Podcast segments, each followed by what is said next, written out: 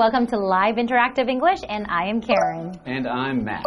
And today we're looking at some dialogues that take place at the supermarket. That's right. Well, speaking of supermarkets, you know, we're in Taiwan, so we actually can choose to shop in different places. We can shop at the supermarket. We can also go to the traditional markets. Have you ever been to the traditional markets? I've walked through some traditional markets before. Oh, really? So, have you bought anything from the traditional market? I don't think I've ever actually bought anything from the traditional market. really? Yeah, well, there's a supermarket near my house, and everything's very convenient, and I can find everything I need, and I can also use my credit card to pay, and I don't have to, you know, talk about the price. The price is just there, and it's and I can buy it for that amount. You are really missing out, Matt. It's the fun part. You know, if you can bargain with the vendor, it's really, really fun. Sometimes they might even give you extra onions or garlic. Yeah, but what about the time? the time spent bargaining. That, you know, time is money. No, but it's really, really fun. Trust me. And sometimes I find maybe there are vegetables or some, you know, different kind of meat. It's something, not everything you can find at the supermarket. Okay, well, I think maybe we'll see that some people have trouble finding things at the supermarket mm. when they're there in our dialogues after this break. Okay. While shopping for groceries, Billy flags down a clerk. Hi, could you help me with something? I can't seem to find the baking aisle. I've been walking around in circles for the past five minutes with no luck. The baking aisle is aisle 12. Head that way, straight toward the freezer section. The aisle numbers are printed on the signs overhead. If you find yourself in the sauce aisle, you've gone too far. Thanks. You guys should sell a supermarket GPS or something. That's a great idea. Maybe I'll run it by my manager.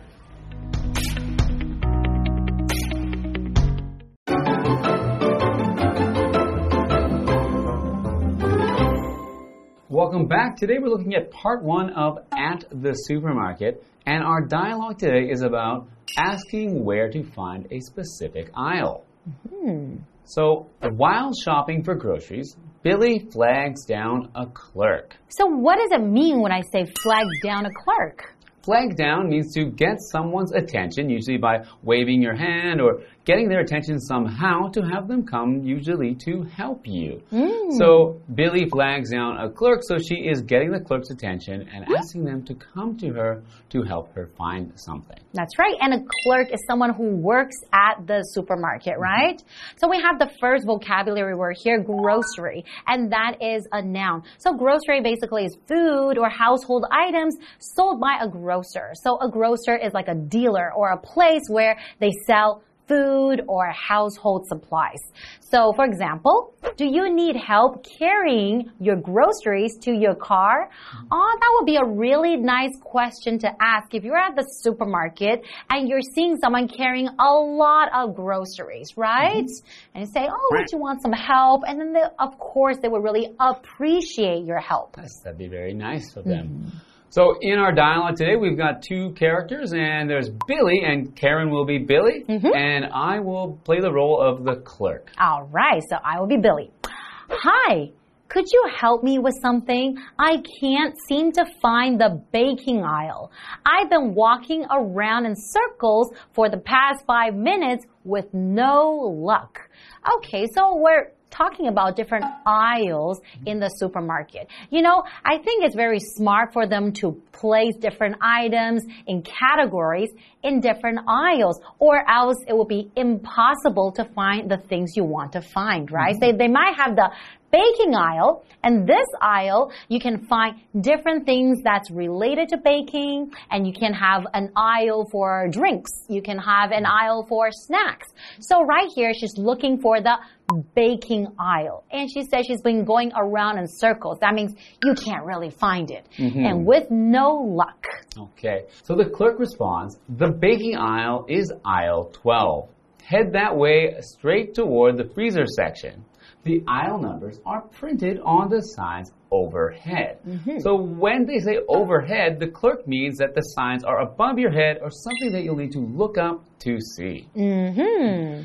The clerk continues If you find yourself in the sauce aisle, you've gone too far. Ah, I see. So I guess he's giving like quite a clear direction, right? In the supermarket. Sometimes it's very important to ask the clerk for directions because even though there are signs Mm-hmm. overhead, it's still really difficult to find the certain item you want to look for. Right. So one of the other parts of a supermarket, apart from the aisles, is a section, and this is a freezer section. Mm-hmm. So a freezer is somewhere where you keep things frozen or you freeze them. So that means that the temperature needs to be below 0 mm-hmm. and it means it's a a box that you put things in to keep them cold. You can mm. find these in your house. Usually, you might have a refrigerator, and above the refrigerator, you'll have a freezer. That's right. That's where you put the ice cream. That is where you put the ice cream. So, for example, put the ice cream in the freezer before it melts. Mm-hmm. So, in this case, in the supermarket, they have a freezer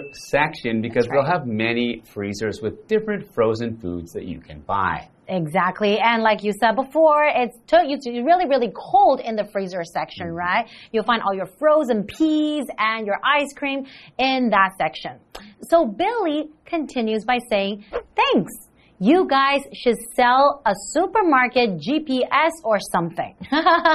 so right here, she's actually making a joke because she knows that it's very hard to find different things in the supermarket. And we know the GPS, it tells you directions, right? So if you have a supermarket GPS, then it can definitely guide you to where you want to go. Hmm.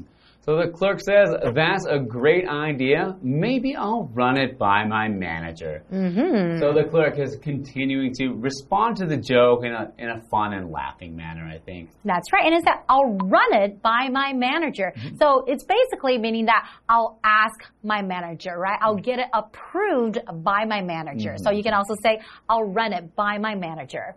Okay, well, interesting dialogue. How about let's take a short break and let's see what happens next. Okay, great.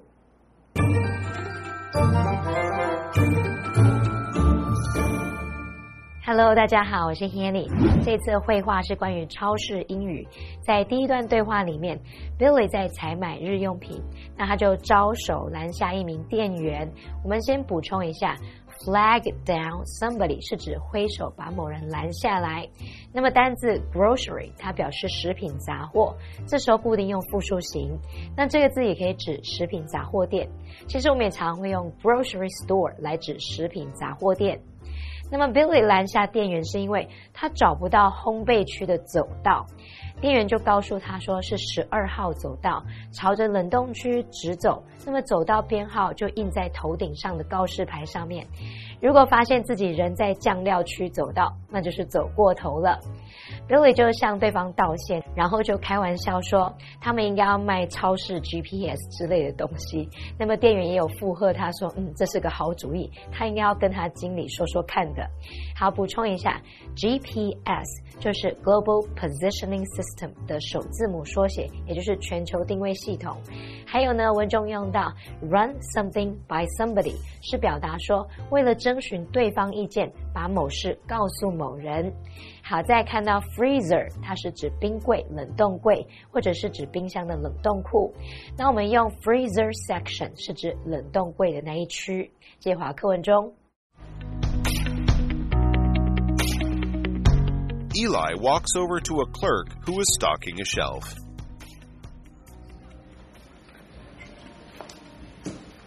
Excuse me? I'm a little unclear about how this sale works. So if I buy two of the same product, I get a third one for free, right? Sort of. They don't have to be the same product. You can choose any two of the products shown in the sale advertisement, and you get a third one for free, which can also be any of the products shown in the ad. Basically, you can mix and match any of the products in the picture.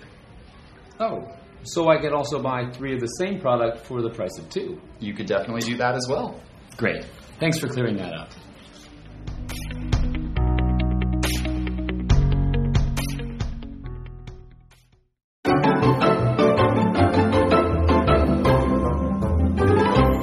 Welcome back, everyone. So right now we are going to look at another dialogue and it's also in the supermarket and it's called asking for a price check. So we say asking for a price check. You want to check the price.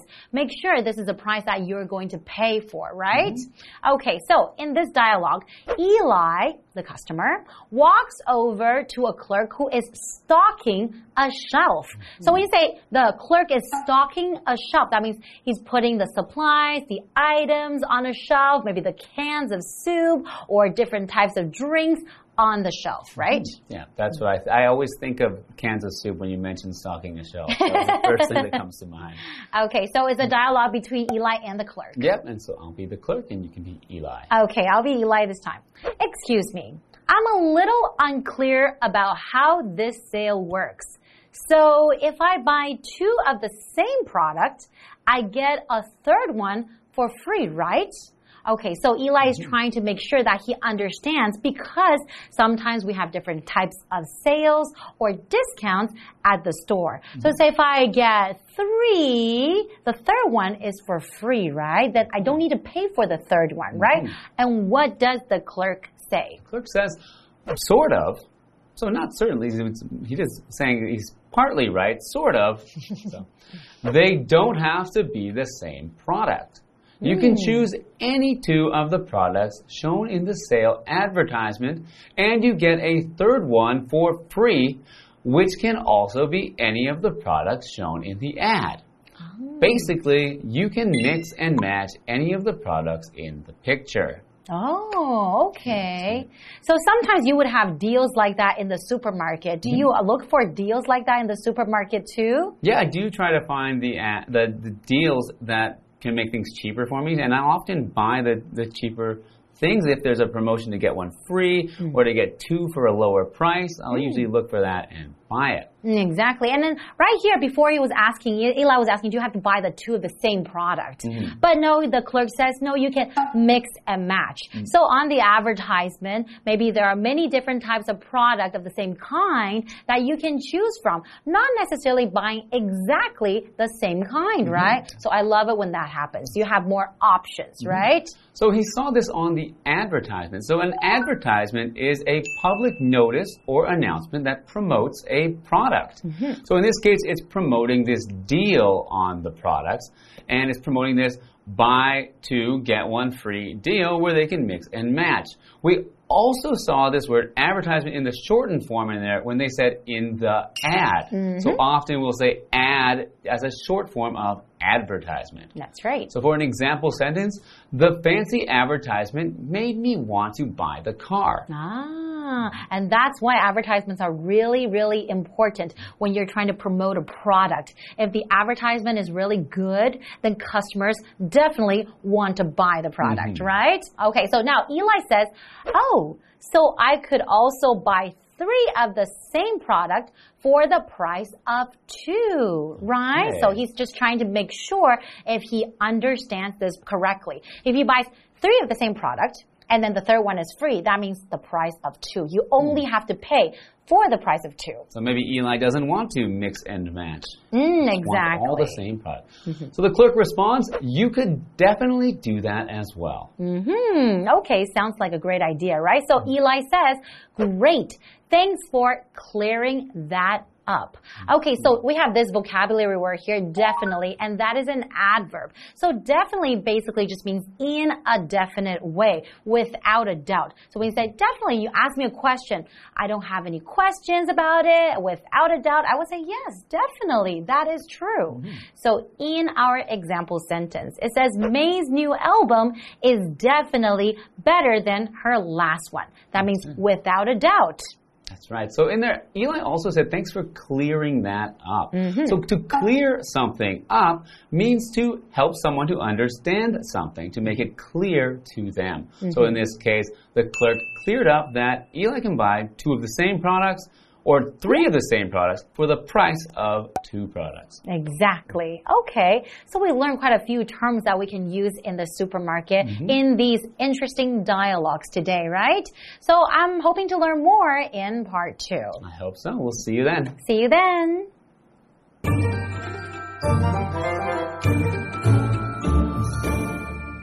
在第二段对话里， Eli 走向一位正在把这个货品上架的店员，向他询问说：“这次特卖活动的细节是不是说买两件相同的产品，第三件就可以免费？”店员说：“不一定要相同产品啊，你只要选择这个特卖广告中有列出的任两件产品，你就可以免费获得第三件。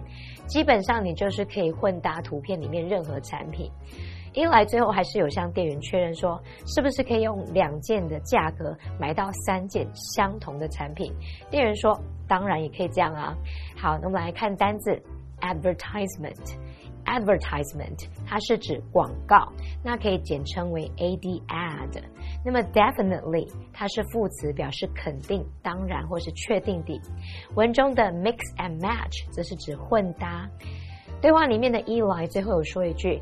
Thanks for clearing that up。谢谢你帮我解释清楚。那这边有一个重点，就是 clear up 的用法。我们进入文法时间。好，这边我们来介绍 clear up 的不同意思及用法。第一种呢，可以做不及物用，去指说天气放晴了。好，举例来说，The sky cleared up in the afternoon。下午天气放晴了。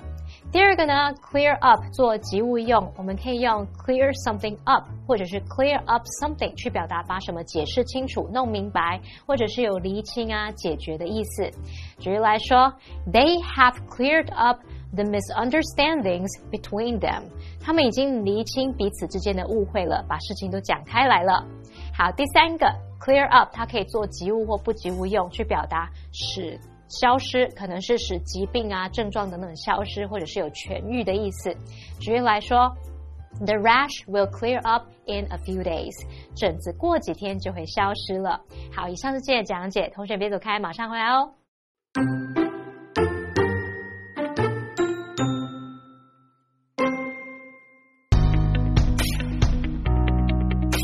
While shopping for groceries, Billy flags down a clerk.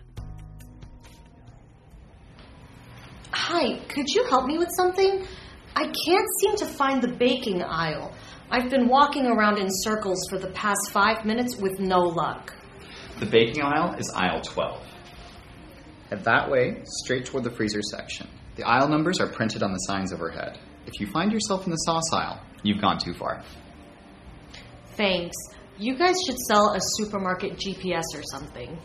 That's a great idea. Maybe I'll run it by my manager. Eli walks over to a clerk who is stocking a shelf.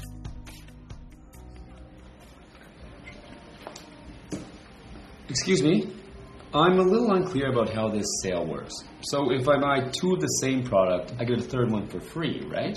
Sort of. They don't have to be the same product. You can choose any two of the products shown in the sale advertisement, and you get a third one for free which can also be any of the products shown in the ad. Basically, you can mix and match any of the products in the picture. Oh, so I could also buy three of the same product for the price of two. You could definitely do that as well. Great. Thanks for clearing that up.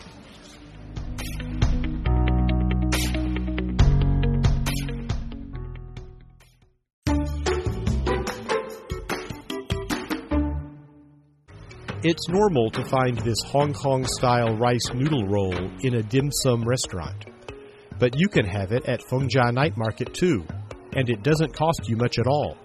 Shafa Rice Noodle Roll is located on Fengjia Road, also called Meal Box Street. It's known for its generous portions and quality ingredients. The five types of rolls sold are beef, pork, Cantonese roasted pork, shrimp, and mixed. Everything is cooked to order, and all of the rolls are delicious. The roll itself is very delicately layered, soft, and slightly chewy. The sesame seeds and the owner's unique sauce on top of the rolls add to the pleasant aroma. You can't help but have one bite after another.